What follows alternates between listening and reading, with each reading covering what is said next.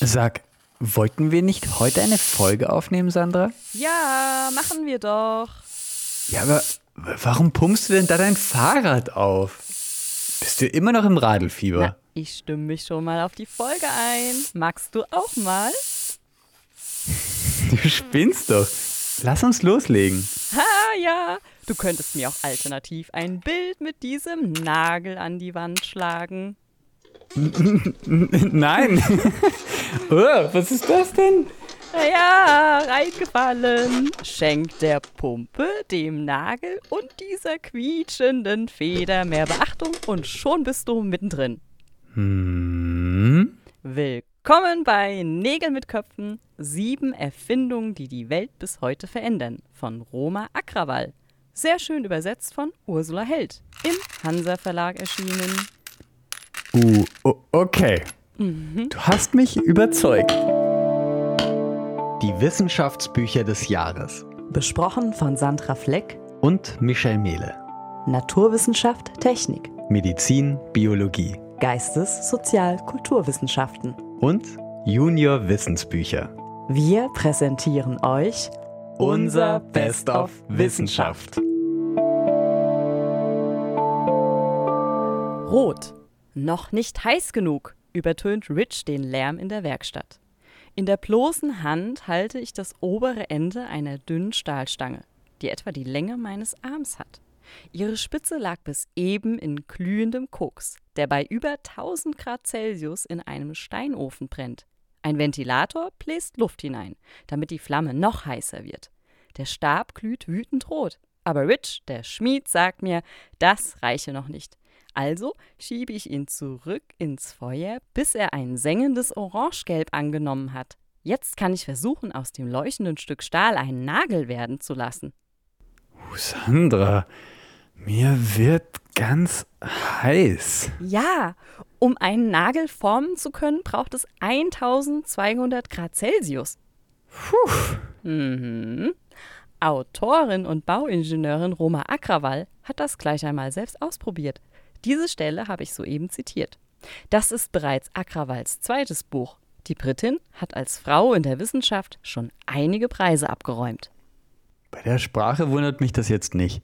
Sie nimmt den Leser mit in die Welt des Nagels. Mhm. So, pass auf. Weiter geht's. Na, Moment mal, Moment mal. Ich möchte. Ah, okay. Zitat. Dafür benötige ich Werkzeuge. Vor mir steht ein Amboss, der traditionell wuchtige Stahlblock, bis heute unverzichtbar in jeder Schmiede. Ganze 102 Kilo schwer, wie die Gravur an der Seite angibt. Ich lege das glühende Stabende auf seinen flachen Teil und schlage mit einem schweren Hammer darauf, bis das Metall flacher wird. Noch ein paar Schläge, dann drehe ich das Werkstück um 90 Grad und bearbeite es weiter. Doch bald darauf wird das Stabende dunkler und ich spüre, wie der Hammer abprallt. Die Schläge werden härter, das Metall hat sich abgekühlt. Also zurück ins Feuer damit. Bis es wieder orange-gelb glüht. Und dann nochmals hämmern, drehen, wieder aufheizen. Ich brauche drei Durchgänge, um eine halbwegs gelungene Spitze herauszuarbeiten. Rich schafft es in einem. Doch irgendwann nimmt das Stabende die Form eines Nagels an. Puh, ich schwitze schon wieder. Oh ja, beim Lesen ein Wahnsinn. Nägel zu machen ist wirklich anstrengend. Aber sie ermöglichen uns Menschen auch Dinge miteinander zu verbinden. Das Bild hängt an einem Nagel an der Wand. Im Möbelbau werden Bauteile miteinander verbunden. Auch bringen Nägel Wand- und Fußbodendielen an. Was hat denn so ein Nagel für Eigenschaften, dass das funktioniert? Mhm. Ein Nagel ist aus Metall. Die bekanntesten sind beispielsweise Eisen, Aluminium und Kupfer. Mhm. Mhm. Aber auch die Edelmetalle Silber und Gold. Als Zahlmittel aus Drähten oder Bachen kennen wir sie, Münzen. Somit ist der Nagel als Metall auch Inbegriff der menschlichen Entwicklungsgeschichte. Ja, stimmt. Man spricht von der Steinzeit vor rund 8000 Jahren oder von der Bronze- und Eisenzeit. Mhm, ja. Beispielsweise wurden Bronzenägel in Ägypten gefunden, die aus einer Zeit von vor 3400 vor Christus stammten. Aber Wow. zurück zu deiner Frage. Alle Metalle haben die Eigenschaft, dass sie einen typisch metallischen Glanz haben. Dieser bleibt sogar trotz chemischer Einflüsse erhalten. Auch können Metalle verformt werden.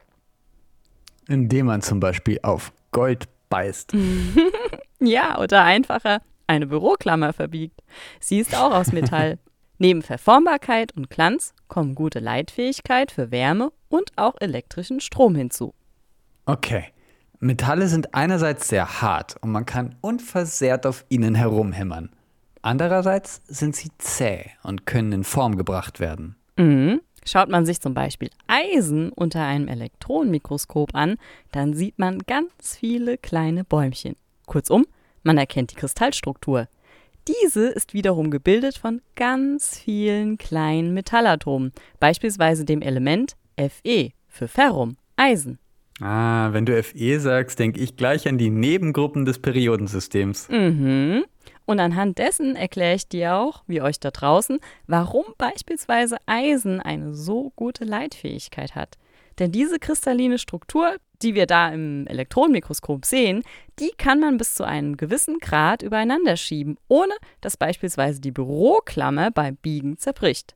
Und weil Fe auch ein Eisenatom ist, beherbergt dieser ganze Verband auch frei bewegliche Elektronen und Ionen, die elektrischen Strom unheimlich gut weitertransportieren. Verrückt, wenn man dem einmal ganz genau nachgeht. Aber erzähl mir noch ein bisschen vom Nagel. Also bereits 3400 vor Christus sind Nägel bekannt. Wie kam es denn jetzt zum heutigen maschinell gefertigten Nagel? Okay, ich beeil mich. Also, circa 1200 vor Christus brach die Bronzeverarbeitung, also der Stoff, aus dem viele unserer Nägel waren, ein. Es folgte vermehrt die Eisenproduktion in Indien. Verrückterweise fand man in den 1960er Jahren im schottischen Perthshire römische Nägel. Ach, aus vor oder nach Christus? Aus bis zu 86 nach Christus. Das heißt, man fand dort Überreste einer römischen Legion. Also quasi eine Station einer militärischen Einheit der Römer mit circa 5000 Soldaten. Und in dieser 28 Fußballfelder großen Anlage fand man sie. Die, halte ich fest, 875.000 Nägel. Wow. Und ekelhaft verrostet wahrscheinlich. Ja, könnte man meinen, aber eben nicht. Die erste Schicht ja, aber darunter alles vollkommen erhalten. Jahrtausende alte Nägel und dann auch noch sechs verschiedene Sorten. In Form, Größe und Material haben sie variiert, aber die Qualität 1A und gleichbleibend. Echt irre. Quasi Fabriksware ohne Fabrik. Mhm, vollkommen richtig. Eine Meisterleistung an Schmiedekunst. Oder, wie man im Mittelalter gesagt hat, den Naglern. In den USA gab es einen sogenannten Nagler, der täglich bis zu 8000 bis 10.000 Nägel geschafft hat. Ja, Was? das war um 1800 und er hieß Joe Fawcett. Ich meine, den Namen kann man ruhig mal sagen. Er arbeitete in der Gießerei der Familie Thomas Jefferson, einem der Gründervater der Vereinigten Staaten. Und ja, kurzum, Fawcett war Sklave und konnte sich aber glücklicherweise später freikaufen. Hm. Ja. Ist auch so ein Kapitel, aber 10.000 Nägel am Tag. Unglaublich. Ich schätze mal, die USA wollten mit dieser Menge mehr Unabhängigkeit gewinnen. Ja, es musste nicht länger aus England importiert werden. Aber äh, jetzt bin ich vom Thema abgekommen. Also das Stichwort war Maschinenteile. Also um 1770 gab es einen englischen Ingenieur mit Namen Henry Maudsley, der eine Maschine erfand, mit der man in die Herstellung von Schrauben, Drähten und Federn gehen konnte. Federn. Der Sessel. Willst du uns nicht von deren Erfindung auch noch erzählen? Ja, okay, gut. Also, wir haben jetzt eine Maschine zur Anfertigung der Nägel und dann kam das billige Stahl dazu, der als Draht auf großen Tommeln angeliefert werden konnte und heutzutage dank der Drahtstiftpresse über, halte ich fest, 800 Metallnägel pro Minute auswerfen kann. Na, Wahnsinn. Okay, die Feder. Schieß los. Ja, äh, äh, kurz noch. Also Heute erfindet man beispielsweise für Knochenbrüche auch Nägel aus Knochen. Just saying. Ja. Okay, okay. Ich bin auf die schraubenförmige Feder Mhm, neugierig. Okay, okay, okay. Springen wir zur Feder. Also quasi das Trampolin. Ähm, während es bei den Metallen primär chemisch zuging, also mit der Kristallstruktur, befinden wir uns bei der Feder primär in der Welt der Physik. Es geht um die Entwicklung von Kräften auf einen elastischen Körper. Okay, da kommt mir aus dem Physikunterricht das Hoogsche Gesetz in Erinnerung. Mhm. Wurde da nicht so eine Kugel an die Feder gehängt und die wird dann immer länger? Ja. Dieser Versuch soll beweisen, dass die Zunahme der Kräfte und die Länge konstant sind. Sprich, je schwerer das Objekt, das an der Feder hängt, desto länger wird die Feder. So werden die wirkenden Kräfte Hm. ausgeglichen. Übrigens, schieß los, war gar nicht so schlecht von dir. Wie meinst du das? Äh, naja, wenn laut Hookschem Gesetz schon Kräfte verteilt werden, dann war die Feder das erste Werkzeug, um Energie zu speichern und nach Bedarf freizusetzen. Okay, das klingt mir jetzt einfach zu abstrakt. Ja, na, pass auf. Nimm einen Bogenschützen mit seinem Bogen her. So. Und dafür zitiere ich jetzt auch gleich wieder eine ganz wunderbare malerische Stelle. Pass auf. Bogenschützen halten den Bogen mit einer Hand vor sich und ziehen mit der anderen Hand an der an beiden Enden des Bogen befestigten Schnur, wodurch sich die Form des Bogens ändert. Der gespannte Bogen speichert diese Energie, bis die Schnur losgelassen und die Energie mit einem Mal in den Pfeil weitergegeben wird, der abrupt losfliegt. Je stärker der Bogen geformt wird, desto mehr Energie speichert er und desto kraftvoller fungiert er als Feder. Ein Pfeilwurf aus der Hand kann damit nicht konkurrieren. Ah, jetzt ist es mir klar. Also eine Feder muss nicht nur spiralförmig sein, wie bei einem Trampolin oder auch bei einem Kugelschreiber. Sie kann auch einen Bogen haben, wie bei diesem Holztrampolin im Sportunterricht oder eben beim Sportbogen. Wichtig ist, dass sie Zug- und Druckkräfte freisetzen Ja. kann. Beispielsweise haben Federn auch in Maschinengewehren eine große Aufgabe zu erfüllen. Die Anordnung von mehreren Federn ermöglicht das rasche Nachlegen von Munition kurz hintereinander. Einerseits gibt es besagte Federn im Magazin, also dort, wo die Munition liegt, und dann beim Abzug selbst. Dort wird eine Feder gelöst, die einen Schlagbolzen auf die Patrone schnallen lässt. Hm, ein tristes Kräftespiel. Hm, ja. Auch die Abstände zwischen den Pfeilen vergrößern sich dadurch. Naja, okay, lassen wir das. Lass uns zu einem schöneren Kontext bei den Federn wechseln. Ja, gern. Okay. Kannst du dir etwa vorstellen, warum öffentliche Uhren meist sehr hoch an Türmen angebracht sind? Hm, lass mich mal überlegen. Also meistens an Kirchtürmen. Mhm. Manchmal gibt es aber auch Sonnenuhren. Ja, oder mechanische Uhren vielleicht so als Tipp? Ah, mechanische Uhren. Ah, Moment, baumeln da nicht solche Gewichte normalerweise Mhm. unten dran Mhm. herum? Ja, ja, jetzt kommen wir der Sache schon näher, ja.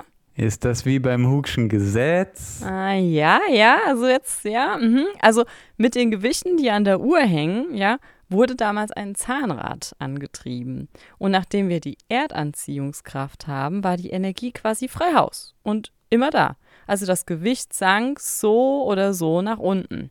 Man musste das Gewicht nur wieder mit der Körperkraft nach oben tragen, um dann eben wieder von vorne zu beginnen. Lass mich raten.